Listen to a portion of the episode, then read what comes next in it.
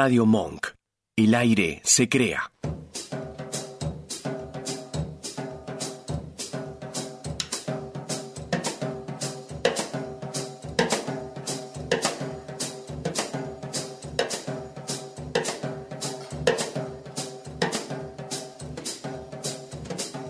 Radiofonía, un programa de radio de psicoanálisis. Radiofonía y psicoanálisis, ambos hechos de palabras confluyen aquí. Entrevistas con especialistas y charlas con oyentes.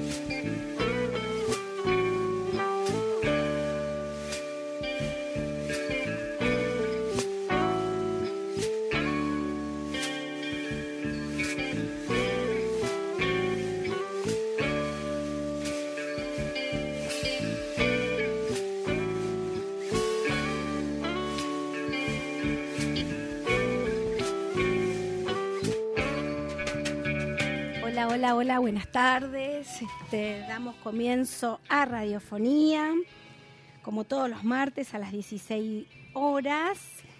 Eh, esperen que bajó el celu. Las notificaciones. Las notificaciones, por favor. Bueno, eh, estoy, me acompaña mi compañero, mi coequiper. ¿Cómo andas, Marta? Martín ¿Todo bien? Acevedo. Aquí estoy, Martín Miguel. Martín Miguel, sos. Martín Miguel soy. Bueno, tenemos otra coincidencia con nuestro invitado del Con día de Miguel. hoy, que también le, lo saludamos, Miguel, Miguel Lares, que parece que no tiene retorno. Espera, vamos a ver temas técnicos. ¿Ahí tienes? ¿Escuchás, Miguel, o no? Bueno, vamos a la tanda y, y si querés y, y Y volvemos con todo. volvemos, volvemos.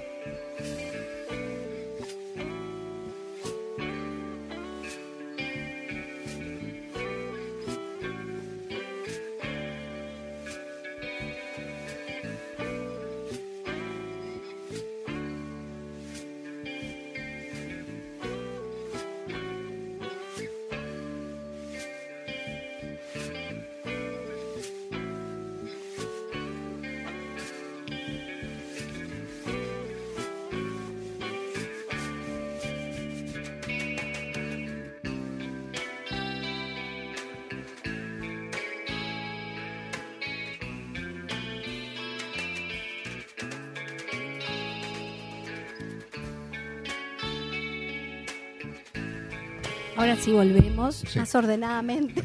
Ahora, es No otra sé si cosa. son mejor o peor.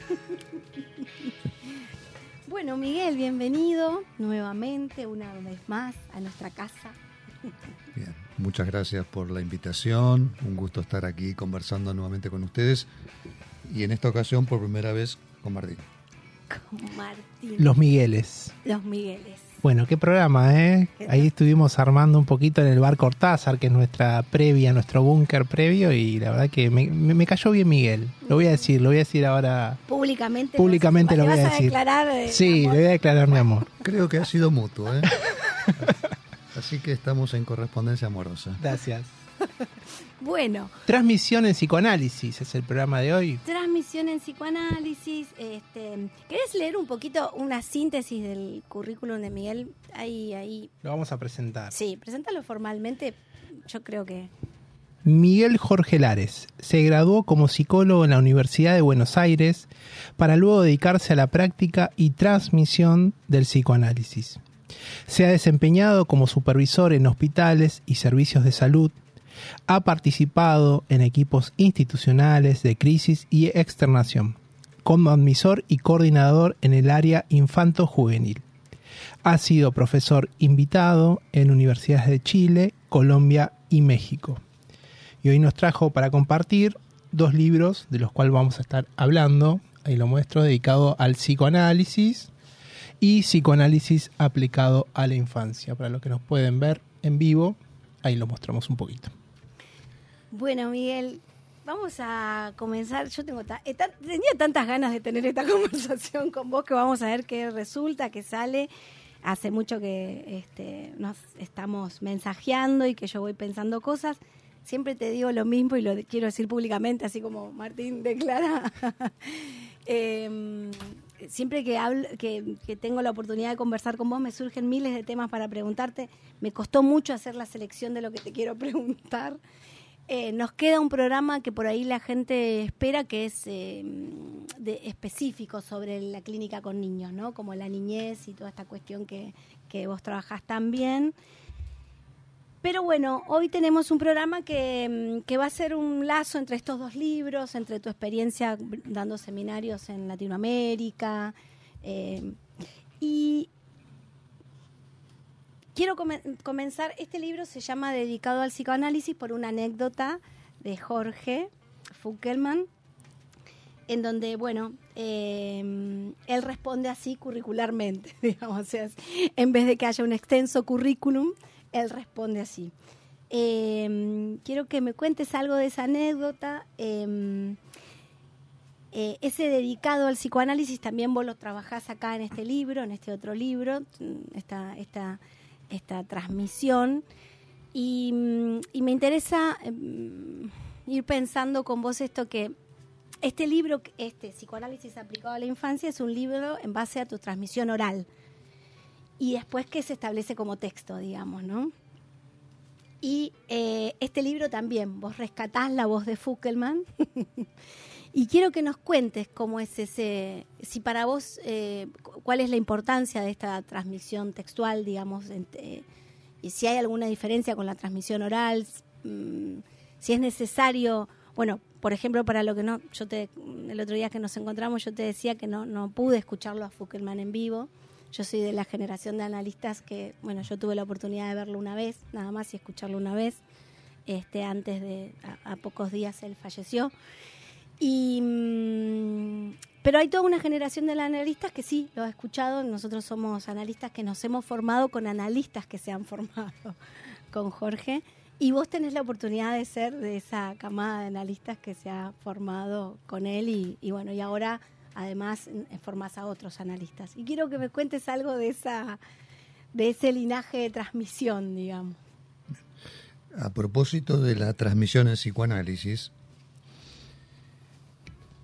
esta obra que vos mencionaste, dedicado al psicoanálisis, lo inédito de Jorge Fuckelman, la editamos en julio del año pasado y viene a cerrar una trilogía de la enseñanza lacaniana que comienza en el 2011 con la edición de Conversaciones con Jorge Fuckelman, Psicoanálisis, Juego de Infancia, que es un libro que contiene la conceptualización de este psicoanalista que, tal como vos dijiste, Marta, ha sido referente de varias generaciones de analistas. Esas conversaciones eh, reúnen una serie de encuentros que tuvimos con el doctor Fuckelman en su consultorio junto a la doctora Paula de Gainza. Eh, el doctor Fuckelman aceptó, aceptó que nosotros nos reuniéramos con él durante un año durante ocho o nueve entrevistas, en una experiencia inédita porque, tal como sugerías, este, Fuckerman había transmitido en forma oral durante toda su trayectoria y no había escrito ningún libro. Había algunos textos, artículos, no muchos, publicaciones en alguna revista de psicoanálisis, en alguna revista Vertex.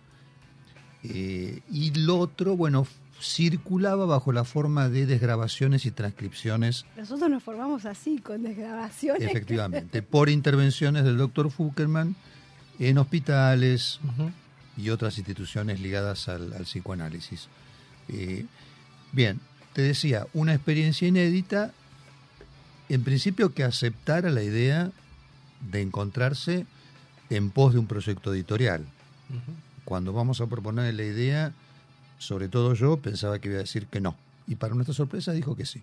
Entonces nos reunimos en el 2010 con él, terminamos las entrevistas en octubre de ese año. Nosotros trabajábamos con Paula el, manuscrito eh, a todo vapor y le pudimos entregar ese manuscrito a Jorge en noviembre del 2010. Él aprueba el manuscrito, no muy entusiasmado, te diré. Debo decirlo así. Después vas a contar cómo era tu relación con Jorge. Afectuosa y de respeto. Eh, te decía, no muy entusiasmado quizás porque él declaraba que no le gustaba leerse.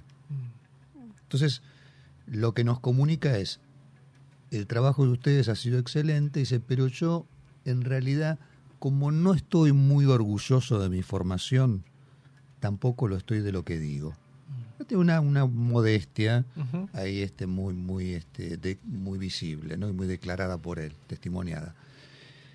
Bien, eh, el libro se edita en el 2011, pero tal como vos recordabas, y ayer justamente, ayer fue que charlamos, ¿no? Sobre esta cuestión de que vos estuviste en la última intervención eh, de Jorge, invitado por un, un grupo, eh, creo que se llama Ensayo y Crítica en Psicoanálisis, eh, diez días antes de fallecer.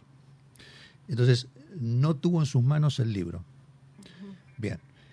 Eh, nosotros a partir de esa obra que nos tomó, digamos, nos tomó en estas circunstancias en las cuales nuestro entrevistado ya no estaba presente. Bueno, eh, tratamos de ir conectándonos con quienes eran allegados a la enseñanza, porque Jorge tenía un estilo eh, eh, que no generaba, digamos, un efecto de escuela o de institucional. Entonces, eh, digamos, no, cada grupo formaba como un compartimento estanco.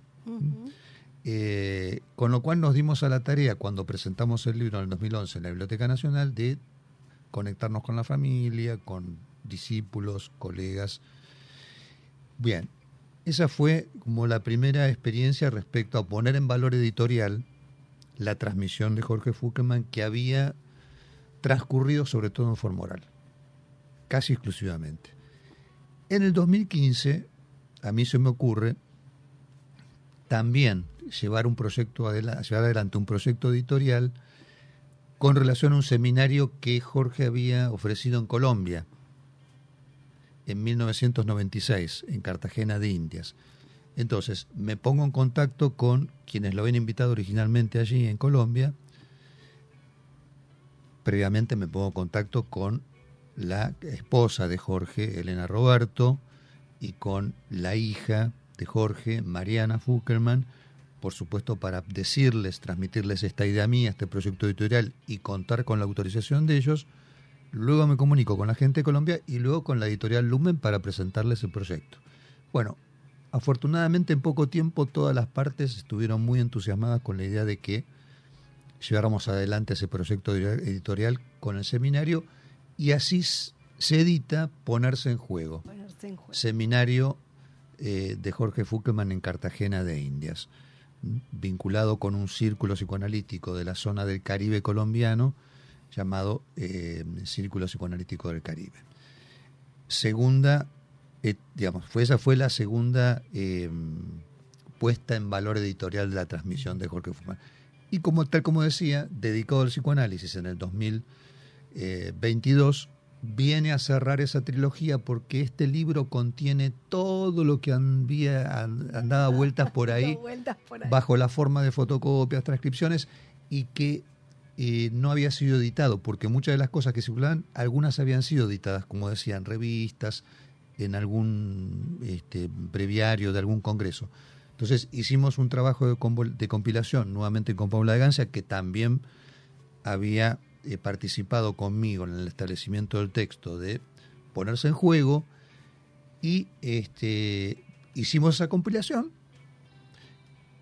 hicimos una corrección, porque ustedes saben que una cosa es escuchar a alguien, como me están escuchando a mí, pero si después lo transcriben y lo tienen que editar, Sí. Va a hacer falta una, Sí. cor- una revisión y una corrección de estilo. Trabajo enorme. Sí. que, claro, hemos descubierto, y, y- y la verdad que valoramos la gente que se ha dedicado a eso, justamente, a establecer los textos de los seminarios, eh, la labor que implica, Sí. para que eso, sin que se pierda la voz, Eso, porque eso, eso es lo que me impactó del trabajo. Que se siga escuchando. Y en verdad te digo, tenemos el testimonio sobre todo de Elena Roberto, ¿no? quien fuera la mujer de Jorge, y de Alicia Fuckerman, la hermana de Jorge, que también es ambas psicoanalistas, eh, el testimonio realmente muy importante para nosotros es decir, escuchamos a la voz de Jorge aquí, Ay, sí. en el Qué fuerte. Sí. ¿no? Sí, sí, Sí. sí, sí. Ahí te decís, el laburo estuvo, estuvo hecho. Y ahí tenemos como una confirmación de que arribamos a eso de que, que estábamos este, Buscando. buscando, que era justamente, sin que se pierda esa voz, ese estilo particular, la cadencia, la melodía, la música de, de la voz de- del del entrevistado o de la voz de quien impartió el seminario, que por otra parte pase a, form- pase a ser un- una escritura, ¿no? un intento de escritura, y que permita leer el libro sin que se detenga la lectura, porque eso también es importante. ¿Por qué digo esto? Porque Foucault ha tenido un estilo de transmisión en el cual hay una cierta eh, intención ahí de transmitir los- las cosas de manera cifrada, un poquito encriptadas y condensadas.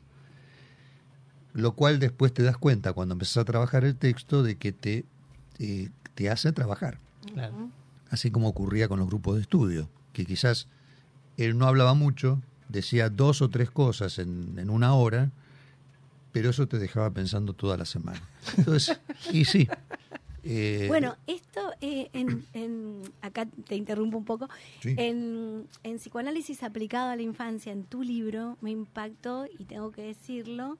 Yo siempre pienso que para que algo sea sencillo, claro y corto, digamos, ¿no? Como decir, eh, tiene que estar muy logrado, digamos. Es como, digo, digo eh, todo lo que tiene que saber Miguel para poder decir lo que dice de esta manera.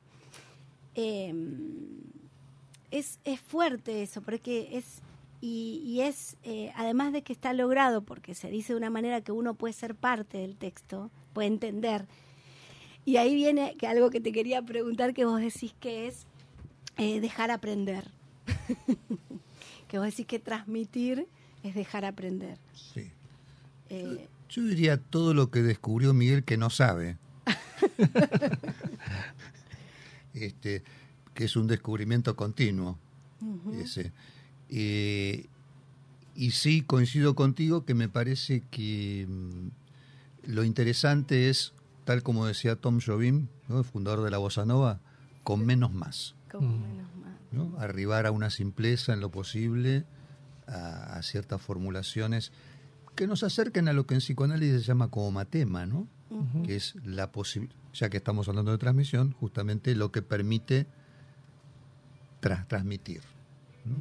Este, y, y en esa transmisión entrar en un lazo social, en un discurso, sobre todo con, con colegas, eh, con los cuales tenemos tantas cosas para, para compartir ¿no? e intercambiar, como reflexiones, problemas, ideas. Y el impulso, ¿no? Sobre todo cuando habla de toda la trilogía, ¿no? Y esto de, de- de dejar trabajar, ¿no? O hacer trabajar, y es, es como encender esa, esa llama, ¿no? Para que esto se... Porque todos los actores que fuiste nombrando, que se fueron como alineando, ¿no? Para que la obra de Fuckelman se siga vigente, digamos, fueron actores varios y, como dijiste, en poco tiempo te dijeron que sí. Y ahora me dan ganas de leer este libro. Y ahora me, estás- me estás transmitiendo Y te lo vas a leer. y me lo voy a leer. de forma rapidísima.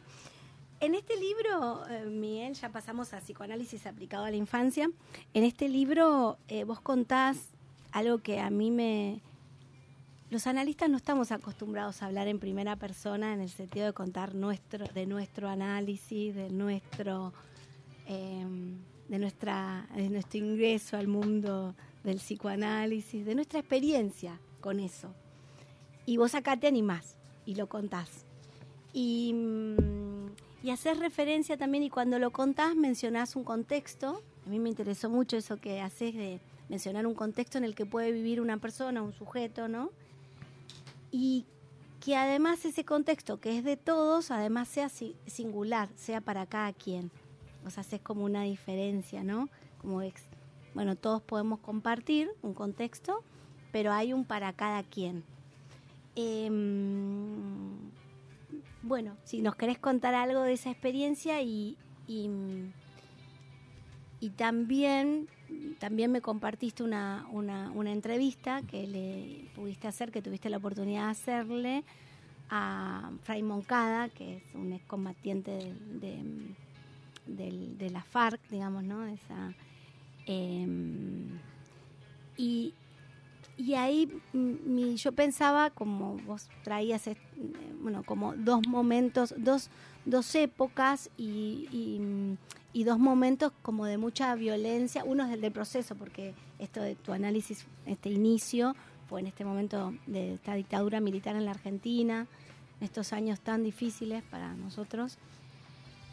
Eh, acá puse, yo cada vez lo, lo reprimo, ¿no? Eso de 1976 a 1982 y lo vuelvo a decir y lo vuelvo a decir y eh, se ve que esos años, o sea, yo, yo nací en el 74, entonces este, hay algo ahí que sigue, bueno, operando que me doy cuenta que sigue. Pero bueno, a lo que quiero, lo que, que nos digas algo de cómo pensás la violencia, porque, digamos, si tengo que sintetizar la pregunta, vos ahí también en este libro laburás eso, trabajás mucho, para mí muy, muy logradamente, esto que impacta en el cuerpo, el dolor.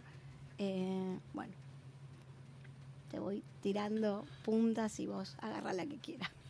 Sí, a propósito de la, de la violencia y de la transmisión del psicoanálisis, eh, sobre todo, bueno, lo que ha significado en la historia del psicoanálisis eh, un problema que es la formación de los analistas.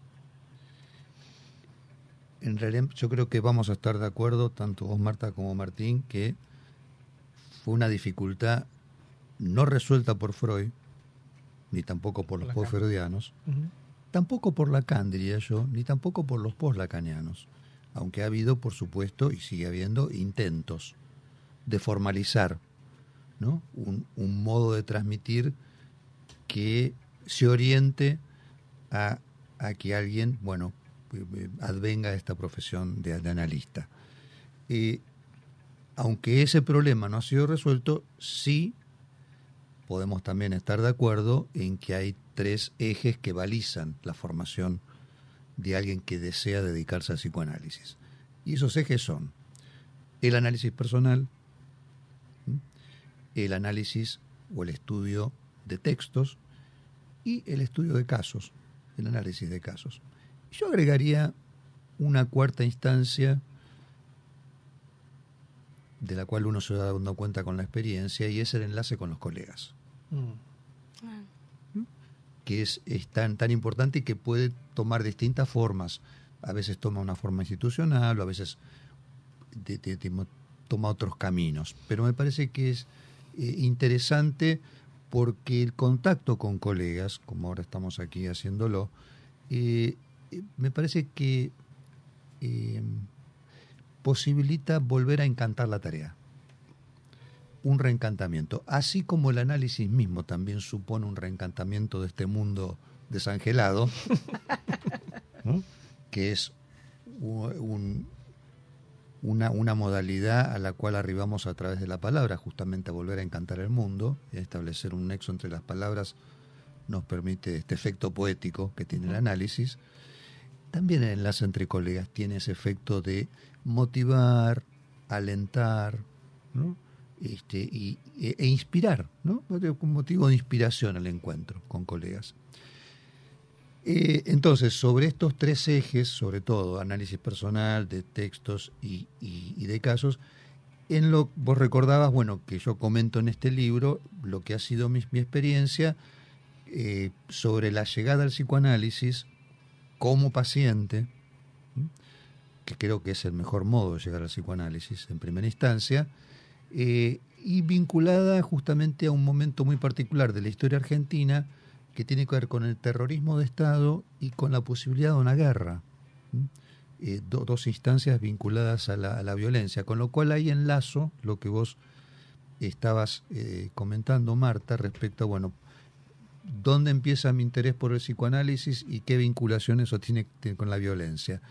Y diría que desde el origen quedó de alguna manera vinculado el psicoanálisis con la violencia, porque, bueno, comento muy brevemente, eh, en el año 78 yo tenía 21 años, estaba cursando la carrera de psicología el tercer año, trabajaba en el Instituto Bernasconi, en la administración del instituto, el Palacio Bernasconi, un lugar que tiene, contiene cuatro escuelas primarias de jornada completa y simple, jardín de infantes, tiene un museo, un- una pileta, un teatro, bueno, es un lugar extraordinario. Bueno, trabajaba en la administración con, bueno, y eh, conocía a una compañera de estudio, la cual habíamos entablado cierta amistad, favorecida también por la vecindad, porque vivíamos aquí cerquita, en Almagro, a dos cuadras de distancia. Entonces nos encontrábamos a estudiar. Esta, esta compañera tenía una hijita de tres años.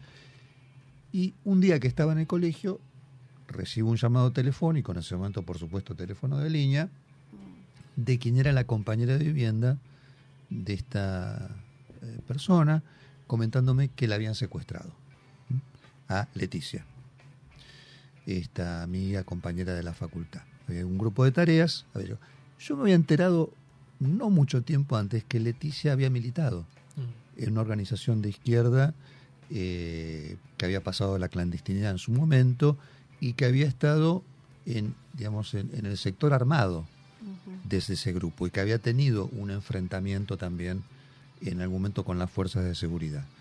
Bueno, eh, me llaman, me comentan esto y además de la conmoción por, por el secuestro de, de- de esta amiga y compañera, eh, también me siento muy asustado porque yo había militado en la facultad en un grupo de izquierda, en el peronismo de izquierda, hasta hacía muy poquito también. Entonces, temía que el grupo de tareas que había llegado a la casa de, de Leticia hubiera hecho un- una labor de inteligencia se previa, como se hacía, y que yo también estuviera marcado. Este, entonces, eh, angustiado, aterrorizado, bueno, este, eh, preocupado. eh, contemporáneamente, en ese momento, noviembre del 78, se planteó la posibilidad de una guerra con Chile, por un conflicto Sí. limítrofe. Bueno, y en esas circunstancias se em- empezó a correr el rumor de que quizás convocaban a mi clase, que era la del 57. Entonces yo estaba eh, con la, digamos, la incertidumbre y la preocupación respecto al secuestro de esta compañera. Con la angustia también, con la posibilidad de que fuera convocado, si se declarara la guerra, para Claro. un conflicto bélico. Bueno, caminaba por las paredes, Tenías dos frentes. eh, dos abiertos. frentes abiertos. Pero muy Muy grande. bien, sí. además de los propios de la juventud, ¿no? Este, vinculados con la sexualidad y la muerte.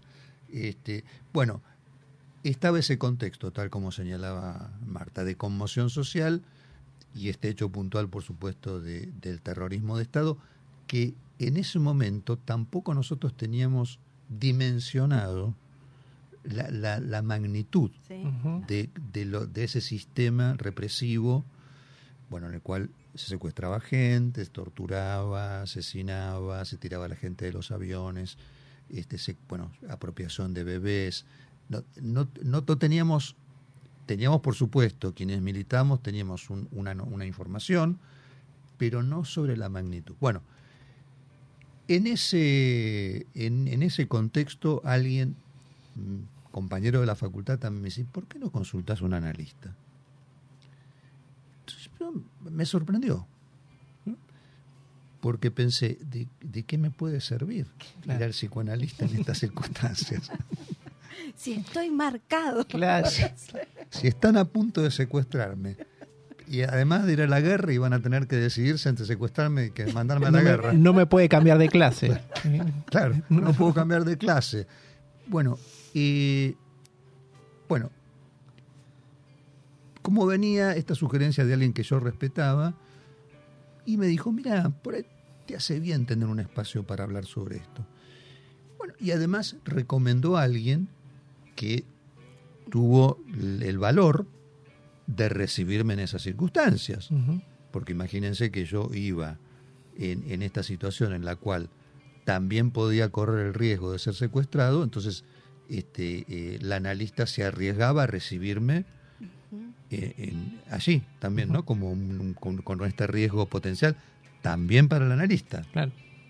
Bueno, fui recibido y ahí me di cuenta este, que eh, tomar la palabra, eh, tal como dijo Marta, permitía salir del saber para todos y del goce para todos, algo que tenía que ver con mi propio saber inconsciente y con el goce que me correspondía a mí. Me en esas encanta la palabra tontado que utilizás. Ay, porque Claro, porque es tan así, ¿no? Como Claro. en- Porque uno está efectivamente tontado no puede tomar medidas, digamos, ¿no? Ni Exacto. cuidarse, ni cuidar a. Exacto.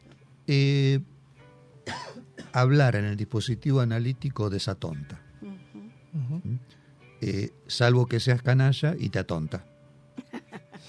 Tal como señala este, el psicoanalista francés, este, que lo, que más se puede eh, me- lograr de un canalla es atontarlo.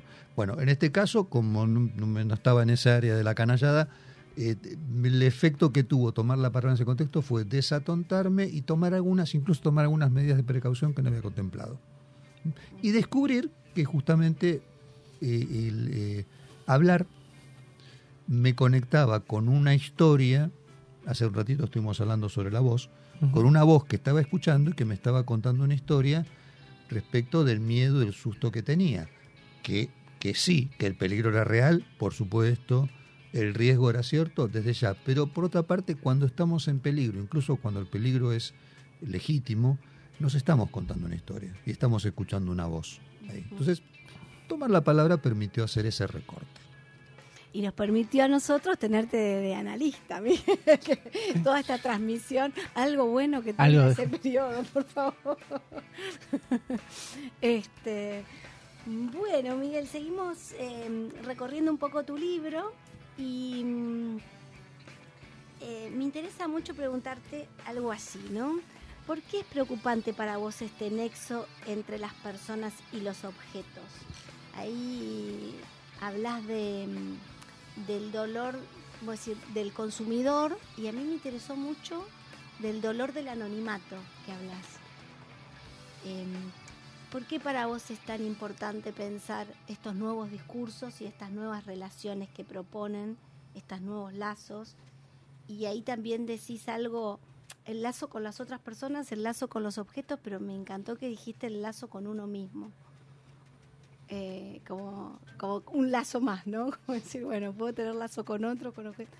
Em, ¿Qué pensás que tenemos que estar advertidos de oír los analistas, ¿no? Como de escuchar de todo esto. Sí. Eh, mira, lo, lo voy a contar con una historia que eh, escuché el año pasado cuando estuve en, Colombia. Eh, una, colega de allí, que es psicóloga forense, eh, me comenta que la corporación Viva, eh, que es una empresa que se dedica a administrar los shoppings, había gestionado un encuentro para convocar a instituciones que se encargan de eh, la infancia y la adolescencia, para propiciar una reflexión respecto a qué pasa con la infancia y sobre todo con la adolescencia en esta época, y en este caso era en Barranquilla, ¿no? la costa. Vieron que Barranquilla es el lugar donde juega la selección colombiana. Sí, Ahí sí, está sí. la cancha de, de la selección. Eh, ¿Por qué esta inquietud de una corporación, de una empresa respecto a que reflexionemos sobre la adolescencia? Porque había ocurrido en, en varias ocasiones el suicidio de adolescentes en los shoppings, arrojándose al vacío. Bien. Eh, impactante. Y entonces, ahí, en la conversación con esta colega, eh, nos, nos pusimos a pensar qué significaba que se visibilizara el vacío en ese arrojarse hacia él, ¿no? Y yo personalmente me acordé de la, de la esfinge de Tebas, de, de- de esa esfinge que interpela a Edipo, ¿no? Y que al interpelarlo, este, eh, Edipo, bueno, eh, se anima a responder con una impostura del saber y el efecto que provoca es que la esfinge se arroja al vacío, al abismo.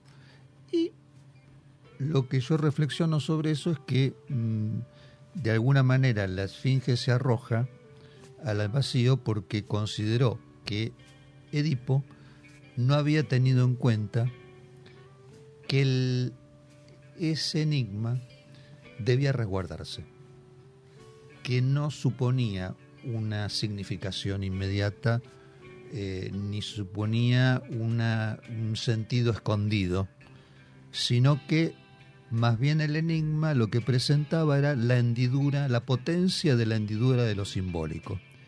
Y que eso, al no ser considerado, provoca que la esfinge se eyecte. Entonces, extrapolando eso a los chicos y las chicas que toman, el- tomaron una decisión en Barranquilla, en el shopping, me quedé pensando si de alguna manera nuestra juventud contemporánea no está enviando un mensaje, no solo en este caso que es dramático, ¿no? porque está eh, vinculado con el suicidio, pero en muchos sentidos un mensaje respecto a que no estamos resguardando el vacío, el enigma, la indeterminación en el campo de los significados, con lo cual si no hacemos eso no estamos escuchando.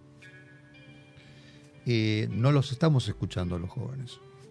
Y quizás los jóvenes, en algunas circunstancias como estas, trágicas, bueno, nos están indicando que hay algo en los sistemas dominantes, yo creo que sobre todo del lado de la ciencia y del lado de la economía de mercado, que tienden, tal como decías un ratito, Marta, a un saber para todos, a un goce para todos, pero sin tener en cuenta el saber de cada quien y el goce de cada quien. Sí. Vos, vos señalás muy bien ahí en el libro lo que puede ofertar un analista, ¿no? Lo que puede ofertar la escucha, lo que puede brindar y proponer, ¿no? Que, que, bueno, que otros discursos no, bueno, la ciencia, eh, pero lo explicás ahí tan bien porque, bueno, decís esto, ¿no? De que es una impostura saber del sexo y de la muerte del otro, además. Ya, ya bastante que no tenemos buena relación con la propia, digamos, pero además suponer que es el, bueno, esto... ah, Sí, efectivamente. y rescatás la docta ignorancia de Freud. Claro, porque- eso es lo que iba a comentarte, que, el- que quizás eh, en ese sentido lo que el analista tiene para ofrecer es más bien lo que le falta, mm. es más bien un saber en falta y sobre todo esa, esa docta ignorancia. No, por un lado, apartar los prejuicios y esa docta ignorancia. No la tenemos fácil los analistas. Eh, corresponde decirlo así, porque fíjense, eh, tenemos que exponernos a esta situación en la cual mm, esta docta ignorancia nos pone en contacto con un saber no realizado aún y por otra parte nos ofrecemos como objetos en ese campo. Y, y hay, hay que decirlo, eh, es menester que hayamos recorrido un análisis justamente para poder haber puesto en activo esos puntos en los cuales fuimos objetos de la satisfacción parental para poder después hacernos nosotros mismos objetos en, en- en los tratamientos, ¿no? Para el de la mirada o de la voz, o en el caso de las consultas por la infancia, pasar a ser un personaje, una... Me mata el, un el- objeto. el- la, la- la- la- explicación clínica que das de, de- de hacer ser pelota, de ser peloteado. Me mató. Sí, sí, sí. Eso te eh, abrevan una patada en el culo que recibí una vez atendiendo a un No, ¿por nenito de seis años, que fue un boleo este, supremo que me hizo pensar que efectivamente en esa consulta no había reflexionado sobre la pelota. Estaba muy consustanciado con el personaje, pero no sobre lo que estaba siendo peloteado. Y el nene, con su, gentil, so- con su este, gentileza que es propia de la infancia, me pegó una flor de patada en el culo y me, como para hacerme pensar, bueno, no, me parece que algo no, no estás teniendo en cuenta y es el papel de la pelota en este juego. Muy bueno. Oh, Es interesantísimo. Miguel, te dejamos descansar un poquito, te convidamos con música. Este, y bueno, vamos a escuchar algo de música, Nachito.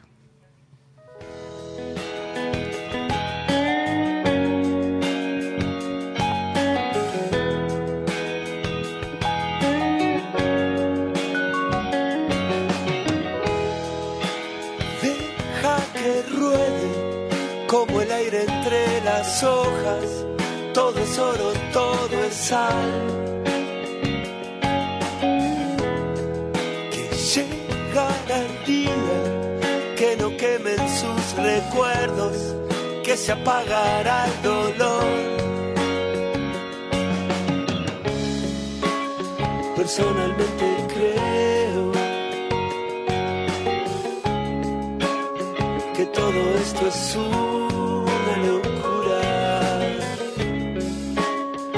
Personalmente creo que todo esto es una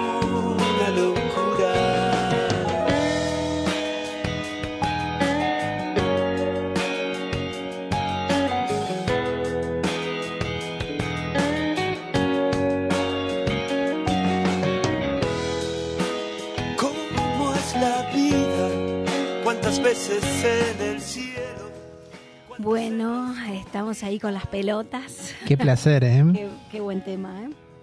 Eh, Las pelotas, la banda y el ejemplo de Ah, la la pelota. pelota. Pero justo, pero mejor imposible. Vieron que estoy en análisis. Estoy... No, no, esa, esa articulación impecable. Ay, Miguel. Bueno, Miguel, ¿querés em, contarnos un poco de tu experiencia en Latinoamérica? Este, em, bueno, lo que vos quieras contarnos, ¿no? Pero este, em, este libro es parte de esa experiencia, por lo que tengo entendido. Sí, porque curiosamente est- este seminario, que de- que después está establecido como texto en ese libro, lo comencé a, a brindar en México primero, después en Colombia y recién posteriormente en, en Buenos Aires. ¿Viste? Fue, fui como de- del exterior al interior, así como- en una paradoja. Te fuiste al norte, pasaste por el centro y el sur. ¿Viste qué es lo que recomiendan? ¿no? Que uno siempre parta de la periferia, más bien. En capas de cebolla. Efectivamente. Bueno, respondiendo a ese recorrido, eh, así fue. Y por otra parte, yo sé que a vos te interesó porque tuviste oportunidad de escuchar la entrevista que le tomé, una entrevista breve a un, a un ex guerrillero de la FARC-EP, las Fuerzas Armadas Revolucionarias de Colombia, este Ejército del Pueblo, en octubre del año pasado. Y sé que a vos te interesaba saber cómo llego a esa entrevista con, con la FARC y cómo llegó también a hacer algún trabajo territorial en, en Co- Colombia. Me impactó mucho la entrevista.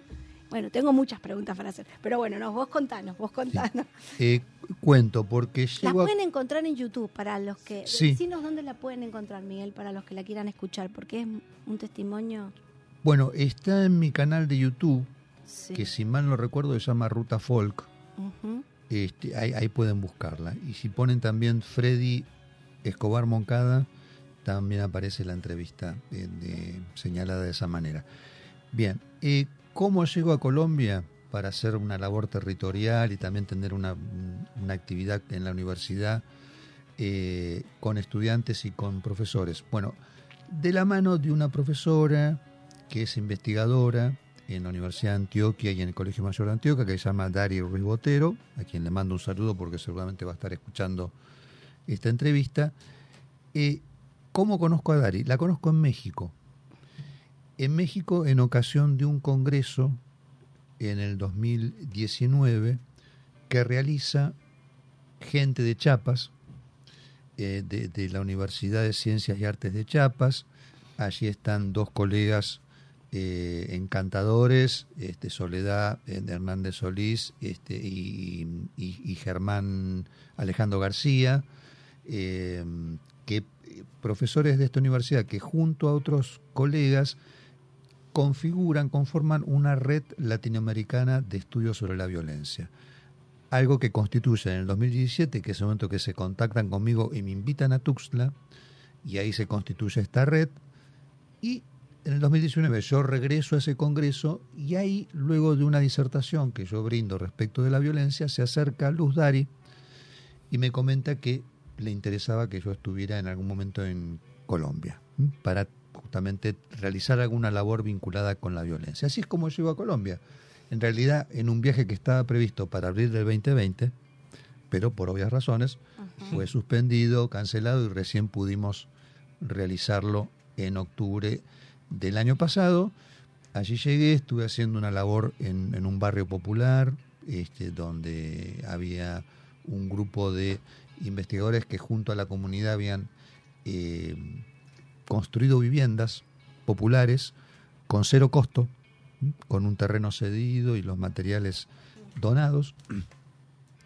Bueno, y ahí tuve oportunidad ¿Esta es de... la cooperativa Tierra Grata que La- menciona? ¿O No. Cooperativa Tierra Grata es ahí a donde voy, porque entre otros personajes que yo entrevisto, porque entrevisto también gente del barrio popular, aparece la posibilidad de entrevistar a Freddy, ex guerrillero de la FARC, actualmente es coordinador en un espacio territorial, de los cuales hay 24 en Colombia, que son lugares en los cuales los guerrilleros de la FARC eh, han entregado las armas, y han mm, digamos, firmado el acuerdo de paz y han decidido acogerse a un programa que es de inserción en la sociedad. Entonces, han establecido un territorio eh, en el cual tienen un, una- un proyecto económico, tienen un- una comunidad constituida con, con sus familias, este, y de allí, digamos, eh, Freddy es coordinador. Tengo esta entrevista con Freddy que vos escuchaste, donde Freddy comenta eh, su, su experiencia en su momento como guerrillero de la FARC. En una ocasión corre peligro porque el, el cam- un campamento en la selva, un campamento de la FARC es descubierto por las fuerzas de seguridad, es bombardeado. Bombardeado. Bueno, él queda co- que- como único sobreviviente de ese campamento, eh, bueno, escapando y, y durante muchos días em, va- vagando por, por territorio colombiano, este, hasta que llega una aldea en la cual lo denuncian y ahí lo apresan. Otra vez, y va, va- va- pre- va preso. Este, bueno, eh, es un sobreviviente, Freddy. Y tiene, eh, actualmente es profesor universitario. Bueno, y, y tra- transmitió una, un, digamos, un- su, su experiencia en, esa entrevista. Eh, me interesó porque justamente como estamos en esta red estudiando los fenómenos de violencia en Latinoamérica, bueno, nos abocamos quizás a la tarea justamente de tomar contacto con, con personas que han tenido su, su- su experiencia en este campo, ¿no? Mm. su experiencia personal. Sí. Es muy interesante la entrevista. ¿Vos la escuchaste, Martín? Sí, ¿no? sí, Que sí. Es impactante. Es impactante, la verdad que sí, y además con un grado de, honestidad en su, en su historia, ¿no? Como, como la violencia lo, lo atraviesa. Sí, sí, sí, sí, sí, Me- efectivamente. Me gustó mucho algo que le dijiste, algo de la vida privada, la vida pública y la vida secreta. Y la vida secreta, claro, pues son dos dimensiones de nuestra vida, ¿no? Sí, Y, sí. y- y se- se- bueno, habitualmente los servicios de inteligencia eh, se orientan hacia nuestra vida privada y secreta, ¿no? Eventualmente para carpetearnos. Este, bueno, Miguel, ¿hay algo que nos quieras contar? Yo tengo más preguntas para hacerte, pero por ahí vos querés hablar de algo, contarnos algo, decirle algo a nuestro público. Eh, quizás transmitir un mensaje respecto dedicado al psicoanálisis porque lo vamos a estar presentando el lunes 22 de mayo. Los invito a ustedes, Martín y Marta. Esa presentación va a ser en la Biblioteca Nacional, en la sala Augusto Cortázar, y ahí también tiene un alto valor simbólico esa presentación en ese lugar porque los dos primeros libros que conforman esta trilogía los presentamos también en la Biblioteca Nacional. Sí, Así que con estuve. esto se cierra un ciclo. Eh, Para mí, eh, yo me había impuesto la tarea de terminar esta, est- y de poner en valor el editorial. Ha- Hablemos de piedra labrada. Claro. Y justamente el último libro dedicado al psicoanálisis, claro, se, se edita con una editora que yo constituyo el año pasado, una editora independiente. Ah, mira. Eh, ustedes me, ustedes me preguntarán, ¿tenías experiencia en eso? No, ninguna. en absoluto. Eh, eh, a puro coraje. a puro coraje y audacia, también con, eh, justamente la casualmente la comunicación que nos transmite Lumen, que fue nuestra editora en, en cuatro obras que, que publicamos allí el año pasado, donde nos comunican que eh, ya no iban a editar, iba, iba a continuar Lumen en su faz, digamos, de, de, de- de- ¿cómo decirte?